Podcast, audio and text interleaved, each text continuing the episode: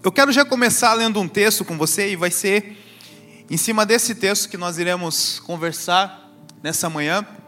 É um texto que está lá no livro de Filipenses, capítulo 4. A gente vai ler a partir do versículo 4. Se você tem uma Bíblia, um aplicativo aí, ou tua Bíblia física, abra comigo para você poder selecionar onde que a gente vai ler e você chegar em casa e poder refletir depois. É, uma das coisas mais importantes que a reforma nos trouxe foi a tradução da Bíblia, foi a capacidade de nós entendermos e podermos ler a Bíblia também. Até então, até 1517, a Bíblia era só no original, que era grego, hebraico ou no latim, então somente uma pequena parte das pessoas poderiam ter acesso e por isso era muito deturpado é, aquilo que era escrito. Mas depois disso, a Bíblia começou a ser traduzida, primeiro para o alemão, depois para vários idiomas, e ela chegou até nós. E hoje muitas pessoas elas continuam sendo enganadas, elas continuam caindo em armadilhas de líderes religiosos porque elas não leem as suas Bíblias. Mas eu e você hoje nós é, podemos evitar isso. E por isso eu quero que você abra a sua Bíblia, que você depois é, reflita sobre isso na tua casa porque se aquilo que eu vou falar para você de fato é de Deus, e eu creio que é, isso vai testificar no teu coração e você vai ver com os teus próprios olhos. Então, Filipenses capítulo 4, eu vou ler a partir do versículo 4 até o 9. Diz assim: Alegre-se sempre no Senhor. Novamente direi: alegrem-se. Seja a amabilidade de vocês conhecida por todos. Perto está o Senhor. Não andem ansiosos por coisa alguma, mas em tudo, pela oração e súplicas, e com ação de graças, apresentem seus pedidos a Deus. E a paz de Deus, que excede todo entendimento, guardará os seus corações e as suas mentes em Cristo Jesus. Finalmente, irmãos, tudo que for verdadeiro, tudo que for nobre, tudo que for correto, tudo que for puro, tudo que for amável, tudo que for de boa fama. Se houver algo excelente ou digno de louvor, pensem nessas coisas. Tudo que vocês aprenderam, receberam e ouviram e viram em mim, coloque em prática. E o Deus da paz estará com vocês. Amém? Esse texto foi escrito por Paulo, o apóstolo dos gentios, enquanto ele estava preso Paulo ele foi preso é, porque ele estava pregando o, o, Evangelho de Jesus Cristo. Os religiosos da época eles se revoltaram com aquilo que ele estava pregando e começaram a levantar calúnias contra ele, até que Roma, para tentar evitar com que o povo ficasse muito alvoroçado, tivesse alguma rebelião, eles acabaram prendendo Paulo. Ele ficou um tempo preso em Jerusalém, depois ele pediu é, para ser julgado em Roma, daí levaram ele para Roma. E essa carta aos Filipenses, Paulo escreveu nesse contexto. Paulo ele escreveu num contexto que ele estava preso. E por isso o tema dessa mensagem é Conselhos de um Presidiário. Esse é o tema da mensagem dessa manhã: Conselhos de um Presidiário. Eu ia colocar o tema da mensagem Diário de um Detento, mas eu falei, mas acho que não vai ficar muito legal. Vão, vão me, me acusar de plágio, né? Então eu falei, vou, deixa eu ajustar, vou colocar conselhos de um presidiário, que fica mais fácil da gente é, não correr o risco de tomar um processo ou algo assim de plágio. Mas você que entendeu a, a analogia aí, peço que Deus tenha misericórdia da tua vida.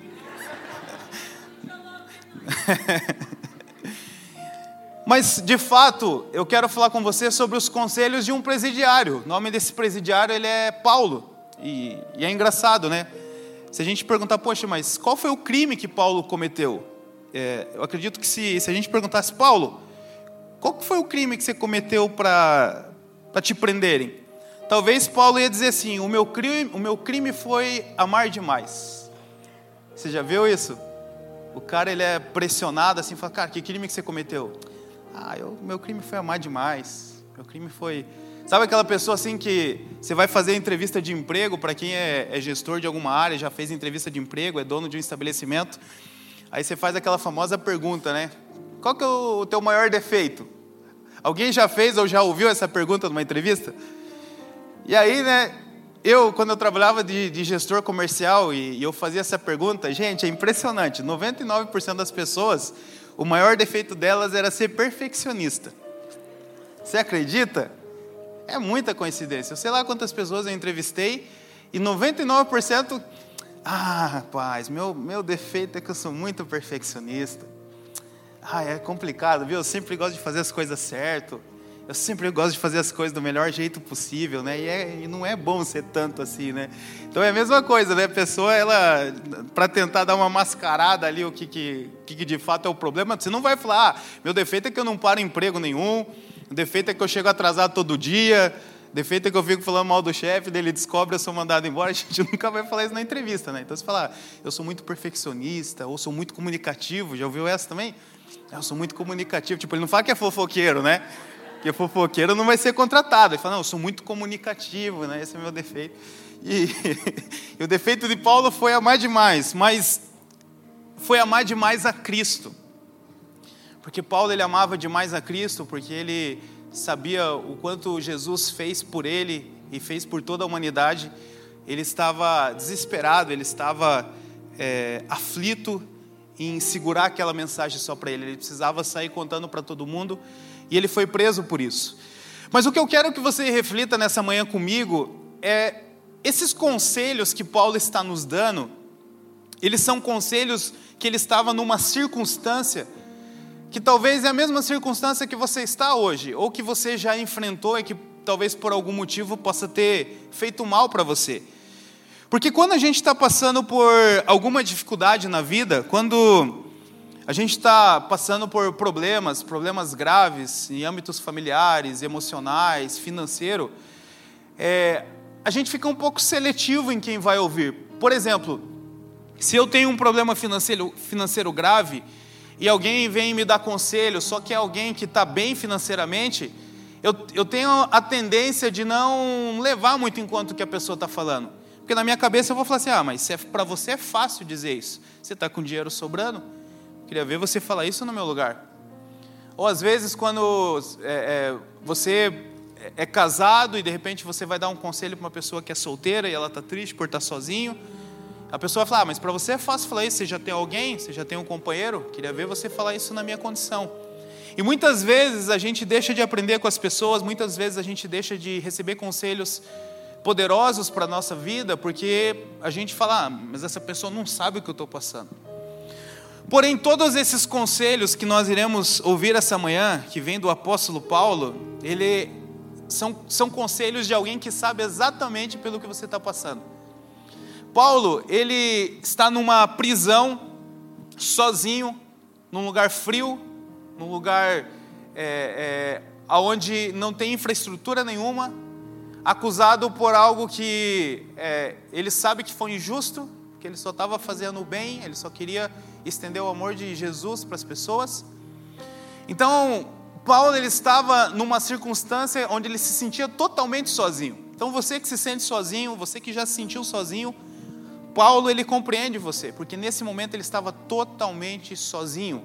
Diversas vezes Paulo menciona nas cartas que ele foi abandonado por por algumas pessoas que ele se sentia sozinho. Também Paulo, ele era uma pessoa que ele precisava lidar com seus traumas do passado. Então você que tem traumas do passado, você que, que até hoje lida com isso, ou que está passando por um trauma na sua vida, Paulo se identifica contigo. Paulo ele tinha cometido muitos erros, muitos erros no passado. Ele foi responsável pela morte de muitas pessoas inocentes, ele foi responsável por difundir conhecimento que não era o conhecimento que vinha de Deus. Então, esses erros, é, esses pecados, essas é, atrocidades que ele cometeu no passado eram traumas que perseguia ele. Paulo também ele tinha que lidar com a rejeição, porque ele era um judeu de origem judaica, ele fazia parte da tribo de Benjamim, ele era fariseu, e de repente, quando ele começa a pregar o evangelho, ele é rejeitado e todo mundo empurra ele para fora. E talvez você também lida com rejeição, seja da tua família, seja de um pai que abandonou, de uma mãe, de uma igreja que você fazia parte, você se dedicou muito tempo lá e de repente, quando você não está mais servindo, quando você não está mais dando seu dinheiro, fazendo nada, de repente você é rejeitado, você é colocado para fora. Sofreu calúnias, falaram muito mal e, acima de tudo, ele estava preso. Então, o que eu quero que você abra o seu coração essa manhã é que você não vai ouvir conselhos de um homem que não sabe pelo que você está passando ou pelo que você passou. Você vai ouvir conselhos de um homem que, primeiro, ele era cheio do Espírito Santo, e segundo, ele passou por todas as dificuldades, ele passou por todos os problemas que um ser humano pode enfrentar. Inclusive, Paulo, ele não era casado, ele não tinha filhos, então, talvez ele tinha um desejo forte no coração dele de construir família, ele também não tinha, enfim. As dificuldades, os problemas que Paulo passou, ele engloba todos nós que estamos aqui. Por isso, além de ser a palavra de Deus, além de ser algo inspirado pelo Espírito Santo, você vai ouvir conselhos de alguém que te compreende e entende o seu coração. Isso vai dar ainda mais peso para aquilo que Paulo vai nos ensinar. Amém? Eu quero então compartilhar com você cinco conselhos de Paulo, do apóstolo Paulo, para mim e para você, através desse texto nessa manhã. O primeiro conselho que Paulo está falando, mesmo passando por tudo isso que nós vimos, mesmo sofrendo tudo que ele sofreu, que eu falei para você aqui, inclusive estando preso, o primeiro conselho que Paulo nos dá através desse texto é: alegrem-se no Senhor. A primeira palavra de Deus para você nessa manhã é: alegre-se no Senhor. O versículo 1 diz: alegrem-se sempre no Senhor. Novamente direi: alegrem-se. A, neurociência, ela, ela tem avançado muito nos estudos sobre o impacto dos sentimentos, das emoções positivas no nosso cérebro. Eles têm chamado de neurociência da felicidade. Isso não é psicologia apenas, isso não é, é, é, é teorias, isso é ciência. É feito pesquisas é, é, para que, de fato, possa ser mapeado o cérebro e entender como alguns determinados tipos de sentimentos, eles afetam o nosso cérebro e o que, que isso causa no nosso corpo. E eu descobri que a alegria, ela aumenta a atividade de uma região do cérebro chamado estríado ventral. Essa região do cérebro chamado estríado ventral, ela é responsável para ajustar as taxas de cortisol no nosso organismo. E o cortisol, ele é, ele é o, o elemento, ele é o hormônio do estresse. Então, quando está muito alto, a gente fica muito estressado, a ponto disso gerar inflamações. Inflamações no seu corpo como um todo. E a neurociência concluiu que quando nós temos alegria, quando estamos alegres, esse, esse cortisol ele é controlado, isso faz com que nós tenhamos menos estresse, isso faz com que a gente se sinta melhor emocionalmente, psicologicamente, inclusive a ponto de diminuir a inflamação do nosso corpo. Ou seja, além de, de resolver questões emocionais, ele tem um impacto físico no nosso corpo. Mas o interessante é que quando Paulo ele fala para a gente se alegrar, ele diz qual que é a fonte da nossa alegria. E sabe qual é a nossa dificuldade de nos alegrarmos? É porque a gente aprendeu que alegria é um sentimento. Nós aprendemos que para que a gente se alegre, precisa que aconteça algo fora de nós que nos cause alegria. E aí, de fato, é impossível você viver alegre, porque você não tem controle com o que acontece fora de você. Se nós dependermos apenas de acontecer boas coisas conosco para nos sentirmos alegres, então a gente vai ter muita dificuldade de viver alegre. Porém, Paulo, ele, ele nos instrui, ele nos diz qual é a fonte da nossa alegria. Ele diz: alegrem-se sempre no Senhor. Não é às vezes, não é só quando as coisas dão certo, não é só quando tudo está bem. Ele está dizendo: alegrem-se sempre no Senhor. E ele é redundante, ele diz: mais uma vez eu digo, alegrem-se. Porque Paulo, ele sabia pela revelação do Espírito Santo, não havia neurociência ainda desenvolvida naquela época, mas ele sabia pela revelação do Espírito Santo que a alegria no Senhor ia produzir algo na tua vida que se chama força. A alegria do Senhor é a nossa força.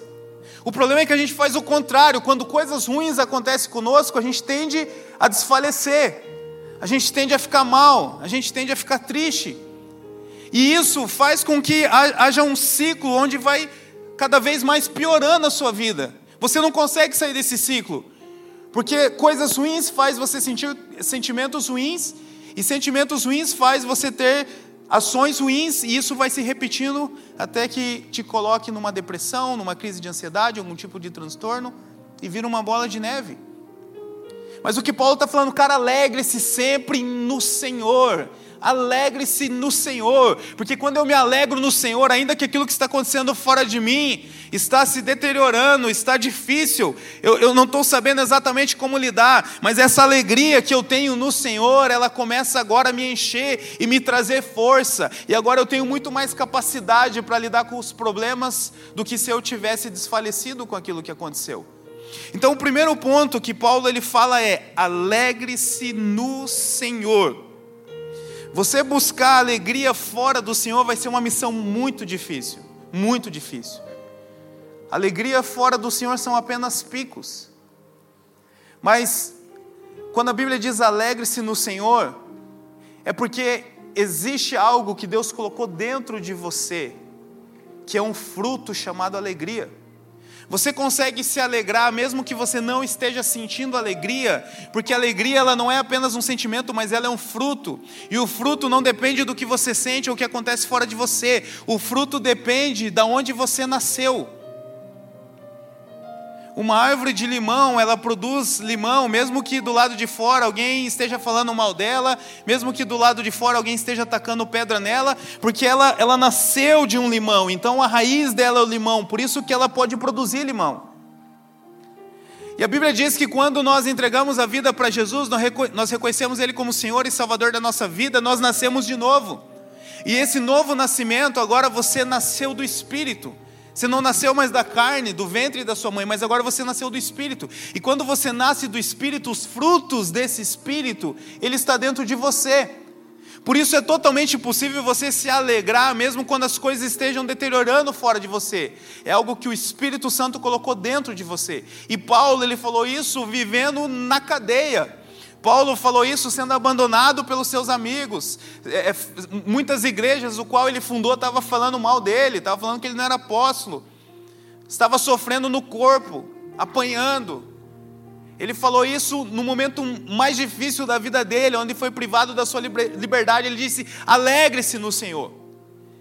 Então a alegria do Senhor ela está disponível para mim e para você essa manhã. Alegre-se no Senhor. Segundo, Compartilhe do que você tem. Compartilhe do que você tem. No versículo 2, Paulo diz: Seja a amabilidade de vocês conhecida por todos, perto está o Senhor. Paulo ele está dizendo que quando nós nos alegramos no Senhor, que quando nós é, é, nos alegramos no, naquele fruto que habita dentro de nós, algo começa a acontecer. E esse algo que começa a acontecer, ele precisa ser compartilhado. Quando eu falo compartilha do que você tem, a primeira coisa que vem na nossa cabeça é dinheiro, é roupa, é comida, e tudo bem, isso você pode compartilhar também, só que você não precisa do Espírito Santo para fazer isso. Fazer generosidade você não precisa do Espírito Santo. É muito mais do que isso. Compartilhar o que você tem é você compartilhar aquilo que Deus colocou dentro do seu coração. Compartilhar o que você tem é compartilhar desses frutos que está dentro de você para as pessoas à sua volta. Porque uma árvore frutífera, ela não se alimenta do seu próprio fruto. Uma árvore frutífera, ela dá o fruto para o outro. Por isso, pessoas que elas pregam o evangelho, que elas cantam de forma bonita, que elas oram, que elas profetizam, se tudo isso elas fazem para o seu próprio reconhecimento, para que elas sejam aplaudidas, para que seja reconhecido, para que os outros elogiem, para que os outros chamem de meu pastor, meu profeta, meu apóstolo. Isso não tem nada a ver com fruto, isso é obra morta, isso é justiça própria. Porque o verdadeiro fruto que vem de Deus, ele não é para te beneficiar, é para beneficiar os outros através da sua vida. E Paulo, essa palavra amabilidade, ela tem vários significados do grego. Outra é, fala sobre paciência. Tem uma outra tradução que vai dizer equilíbrio, moderação. Então, é, essa paciência que, que há em você, esse equilíbrio, essa moderação, essa, essa amabilidade, tudo aquilo que Deus depositou dentro de você, que seja conhecida por todos. Uma fé que ela não é, é, beneficia as pessoas fora de você é uma fé deficiente. Ser amável com as pessoas, ser, ser tolerante com as pessoas, a gente é ser paciente com as pessoas, ser moderado com as pessoas, ela agrada muito mais a Deus do que fazer sacrifício para eles. Por isso eu não entendo pessoas que vão para a igreja de segunda a segunda, que, que oram horas e horas, que é, é, vestem as roupas adequadas que ela julga ser as roupas que deve ser vestida, que ela fala que ela é diferente, mas ela não consegue passar por um estranho e dar bom dia.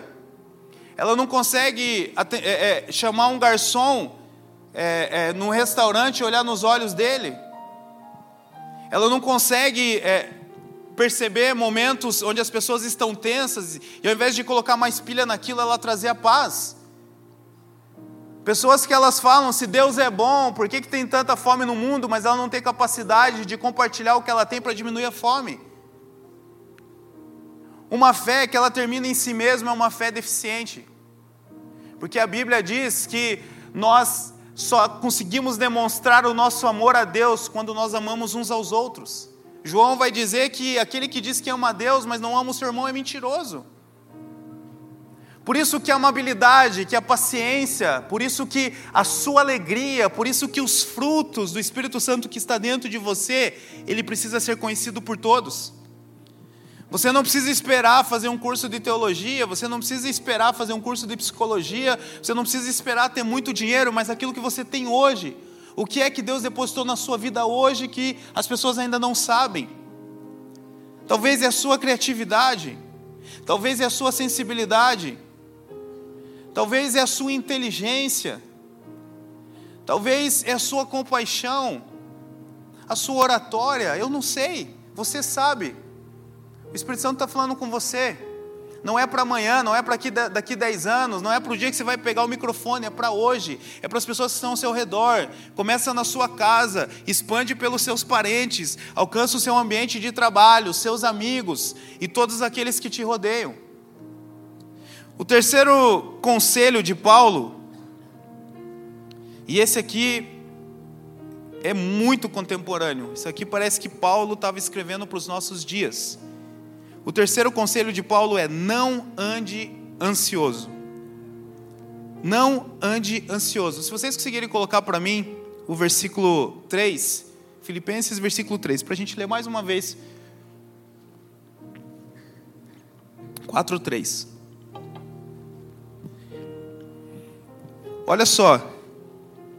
Paulo escreveu isso aqui mais ou menos em 60, 62 depois de Cristo mas é como se ele tivesse escrito hoje, como se ele tivesse entrado no, no Instagram, Paulo, o apóstolo, e colocado hoje. Não andem ansiosos por coisa alguma, mas em tudo, pela oração e súplicas e com ação de graça, apresentem seus pedidos a Deus.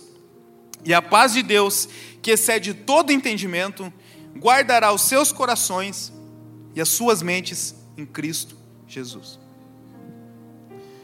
Eu, a cada 10 pessoas que eu atendo durante a semana, pelo menos umas seis delas, seis a sete pessoas têm problema de ansiedade. Algumas no nível mais raso, outras no nível muito grave que chega a dar pânico, crise, crise de ansiedade. Que a pessoa ela trava na respiração, que ela começa a ter palpitação, que ela acha que vai morrer, que dá um, uma pane no sistema. E o que eu acho interessante nesse texto é que Paulo ele começa dizendo: ó, não andem ansiosos. E a primeira coisa que eu queria que você hoje compreendesse em nome de Jesus, eu peço que o Espírito Santo possa revelar para você nessa manhã. A primeira coisa que eu quero que você compreenda, você que sofre com ansiedade, ou você que conhece pessoas que sofrem com ansiedade, entenda, não faça da doença, não faça do problema a sua identidade. Não deixe que a pessoa faça disso a identidade dela. Não diga mais eu sou ansioso. Não deixe que as pessoas à sua volta digam eu sou ansioso, porque a palavra sou, ela refere-se à identidade. Quando você fala que você é alguma coisa, você está trazendo isso para a sua identidade. Isso tem um impacto tanto espiritual quanto é, é, emocional e cognitivo. Isso vai impactar no seu corpo. A Bíblia diz que assim como o homem se vê, assim ele é. E Paulo ele, ele nem cogita a possibilidade de dizer não é, é para você não ser ansioso, porque você não é, não é a sua identidade. Identidade fala com o que você parece. E a nossa identidade nós encontramos somente em um lugar, em Cristo Jesus. Porque a Bíblia diz que nós somos imagem e semelhança dele. Se você está dizendo que você é ansioso, você está dizendo que Jesus é ansioso. Se você disser que você é mal, você está dizendo que Jesus é mal. Se você disser que você é, é preguiçoso, que você é, é, não é ninguém, você está dizendo que Jesus é preguiçoso e que Jesus não é ninguém. A sua identidade você encontra em Cristo Jesus. O que você está enfrentando é problemas de ansiedade. O que você está enfrentando é, é, é, é uma doença, é, é, um desafio que você está lidando com ele, mas ele não é você. E a partir desse princípio, a gente começa a compreender, então, se isso não sou eu, então se eu não tenho isso, isso, isso está vindo sobre mim. E aí Paulo, ele diz, ó, não ande ansioso, mas ele te dá um caminho para isso. Ele não está simplesmente falando isso, porque isso aí todo mundo sabe. Você mesmo sabe disso. Qualquer pessoa que sofre com ansiedade, ela vai, ela vai dizer, é, eu sei que eu não preciso, que eu não posso andar ansioso. Mas o que Paulo está falando assim, ó, não ande ansioso, eu vou te dar um caminho para isso. E ele continua dizendo: Mas em tudo, pela oração e súplica e com ação de graça, apresente os seus pedidos a Deus. Ou seja, quando você começar a perceber a ansiedade vindo, quando você começar a perceber a ansiedade te afetando, para tudo que você estiver fazendo no momento, e comece a orar a Deus. Comece a falar com Ele. Comece a, a, ter ações de graça. Comece a pedir, Espírito Santo, me traz na mente coisas pelas quais eu sou grato. Comece a lembrar naquele momento que Deus, Ele nunca te abandonou, que Ele nunca te deixou sozinho, e não vai ser naquela circunstância, e não vai ser naquele momento que Ele vai te abandonar. A Bíblia diz: nos traz à memória aquilo que dá esperança, e Ele vai te trazer. Naquele momento onde começar a vir, meu Deus, eu não sei o que, eu vou fazer, como que vai ser lá, o que, vai acontecer, o que vai ser amanhã, e se eu não casar, e se eu não ter filho, e se eu não conseguir o dinheiro, para, para nesse momento e comece a orar. Fala, Senhor, eu entrego isso nas tuas mãos. Eu me apresento diante do Senhor agora com as minhas orações, Pai, eu preciso de Ti. Eu sei que essa ansiedade não é minha, e o Senhor não colocou isso em mim, isso não é a minha identidade. Pai, então qual é a verdade do Senhor ao meu respeito? Para cada mentira que o diabo ou as circunstâncias tentam lançar na sua mente, existe uma verdade de Deus para combater ela. O problema é que ao invés de nós corrermos para as verdades de Deus para combater, a gente corre para amigos, a gente corre para o YouTube, a gente joga no Google, a gente começa a ficar desesperado e aquilo vai se tornando um monstro na nossa mente. Mas Paulo está nos dando o caminho aqui, não, a hora que isso começar a acontecer, Apresente diante do Senhor com oração, com súplica e com ação de graças. E você vai começar a perceber o sentimento sendo transformado. Você vai começar a perceber que aquilo que estava te afligindo, aquela angústia, ele vai começando a perder a força.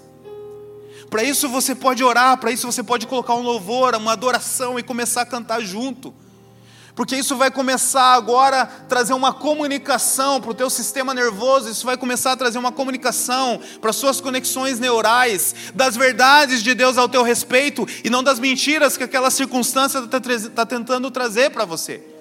Gente, isso é prático. Isso aqui não é, não é, é passos para vender um livro, para vender uma mentoria. Isso aqui é Bíblia. É os princípios daquele que te conhece da ponta dos, do, da sola dos teus pés à ponta da sua cabeça. E no final, Paulo diz: E a paz de Deus, que excede todo entendimento, guardará os seus corações e as suas mentes em Cristo Jesus. Existe uma promessa que se você não andar ansioso, e como que eu não ando ansioso? Eu apresento diante dele a minha vida, a minha circunstância, a minha situação, com oração, com súplica, com ações de graça, com adoração depois que isso acontece, existe uma promessa. E a paz de Deus, que excede todo entendimento. Por que, que excede o entendimento? Porque você vai olhar para fora, aquela circunstância que te levou naquela situação, e você vai ver que não tem motivo para você estar tá em paz. Não mudou nada. Você estava ansioso porque algo estava acontecendo fora de você, porque algo ia acontecer. E de repente, quando você vai nesse processo aqui, começa a vir uma paz. O batimento cardíaco começa a ser controlado, a respiração volta ao normal, começa a vir uma esperança. E aí você não entende. E é isso que Paulo está falando, porque é uma paz que excede em todo entendimento. É uma paz que ela simplesmente é.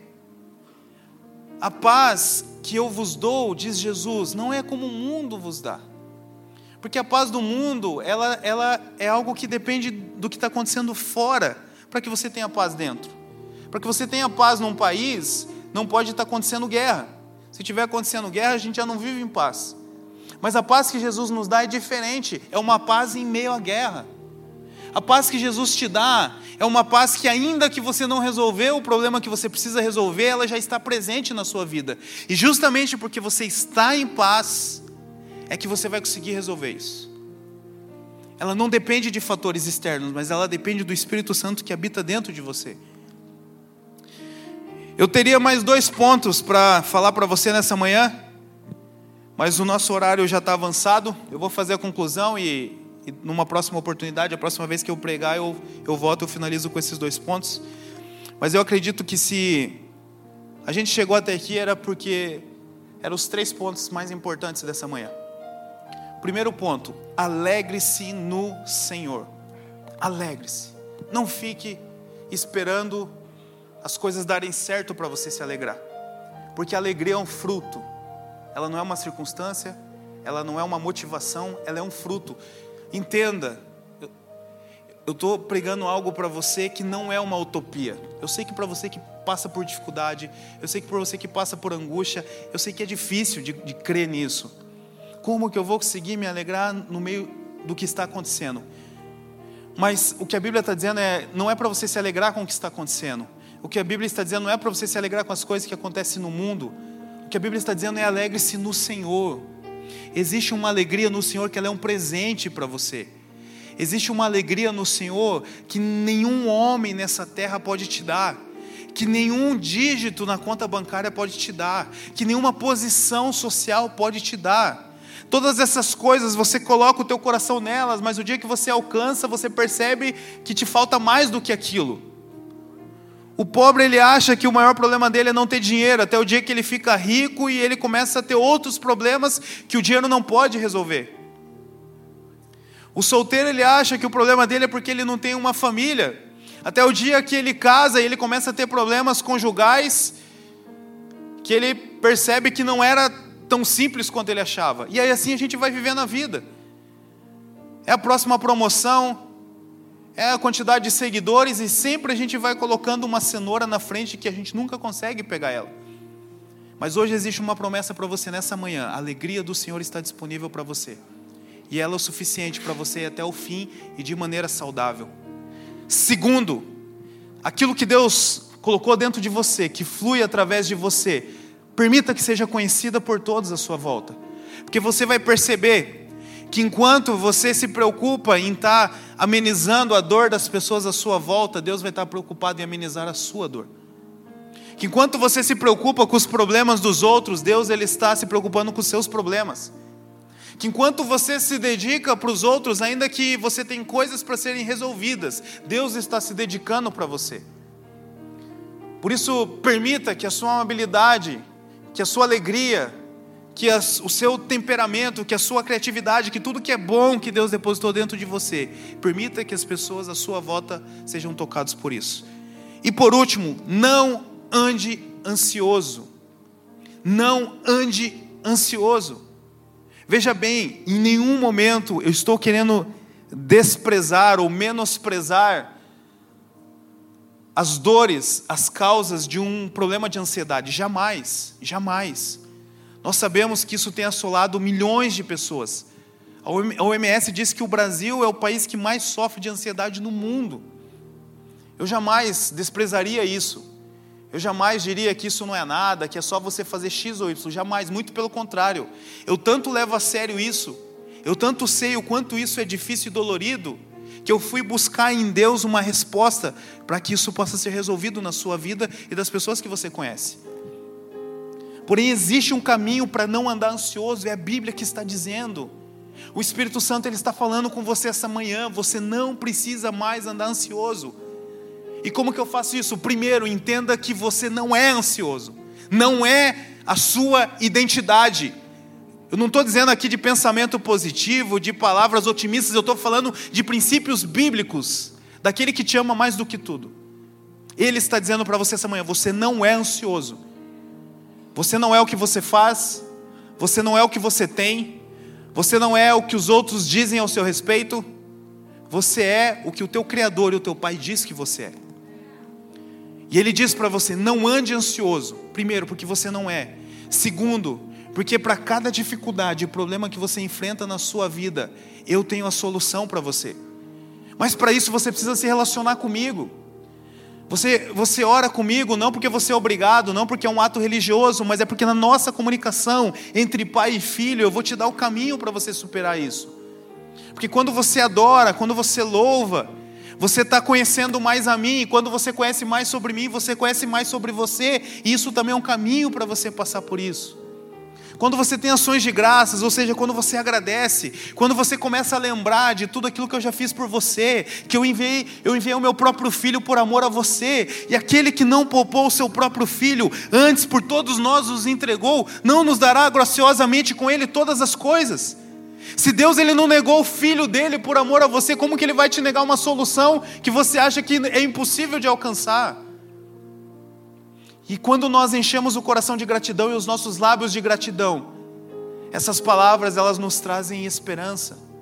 Elas começam a encher o nosso coração. Se ele fez uma vez, ele vai fazer de novo. Se ele me amou ao ponto de entregar o seu filho por mim, ele jamais vai me desamparar nesse momento. E aí você vai perceber que a ansiedade ela vai cada dia mais perdendo a força na sua vida. E aí você volta para o ponto 2, você vai fazer isso conhecido para todas as pessoas na sua volta.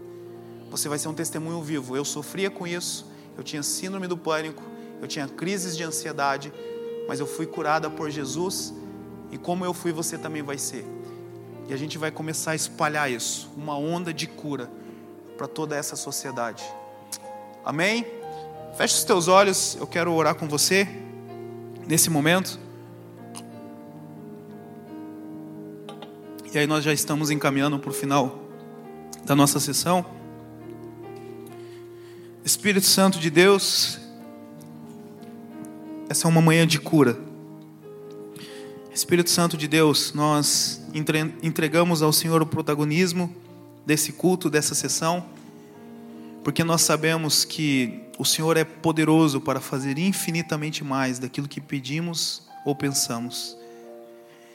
Por isso eu declaro em nome de Jesus, cura sobre o coração dos teus filhos nessa manhã, Pai.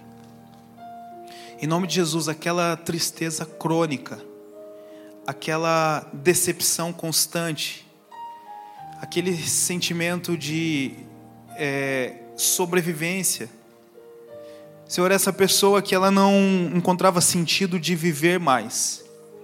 Alguém que não estava vivendo, só estava sobrevivendo, que começava a segunda-feira já pensando no final de semana, que os olhos abria pela manhã, mas não tinha vontade de levantar da cama. Essa pessoa, Senhor, que, que fecha os olhos à noite para tentar dormir, mas não consegue, vira de um lado, do outro, e à noite ela sola e os pensamentos e os sentimentos à noite é, é, começam a apertar o coração dela, Senhor. Pai, eu declaro em nome de Jesus, pelo poder do Espírito Santo, a cura agora, Senhor. Eu declaro, Senhor, essa mente curada.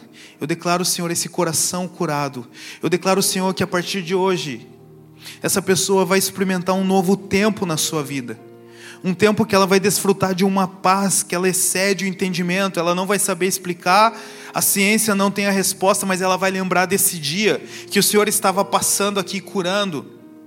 Por isso, Pai, em nome de Jesus, nós declaramos cura completa agora sobre todo aquele que está sofrendo com ansiedade, sobre todo aquele que está sofrendo com tristeza, sobre todo aquele que está sofrendo com abandono, que, que sofre, Senhor amado, sozinho, que sofre quando enxerga pessoas do lado conquistando coisas que ela ainda não conquistou. Eu declaro agora cura sobre esses sentimentos, Pai. Eu declaro agora a alegria do Senhor brotando no coração, alegria do Senhor brotando no coração, uma alegria que ela vem de uma fonte celestial, que vem de uma fonte eterna. Em nome de Jesus, essa alegria ela vai não apenas mudar o coração, a vida, Senhor, do seu filho, da sua filha, mas vai começar a contagiar as pessoas em volta dela, Pai. E ela não vai mais andar ansiosa, mas ela vai andar agora de glória em glória, ela vai andar agora cheio do teu Espírito Santo, cheio de palavras de vida, não mais palavras de morte, cheia de palavras, Senhor, que promove as pessoas para uma vida abundante e não trazendo peso para aqueles que estão à sua volta. Em nome de Jesus, nós declaramos, Pai, que nós estamos num ambiente profético, que o Senhor está tocando as vidas e os corações aqui, e eu declaro todo aquele que entrou aqui nesse lugar, nessas circunstâncias, com esses problemas e crê nessa palavra, está com o coração aberto nessa palavra. Eu declaro um milagre agora, em nome de Jesus, Pai. E eu declaro, Senhor, que nós estamos prontos para ouvir os testemunhos, Pai, que nós é, receberemos a partir desse dia, tudo para a Sua glória e para a Sua honra, Jesus. Amém? Amém? Obrigado, agradeço a oportunidade.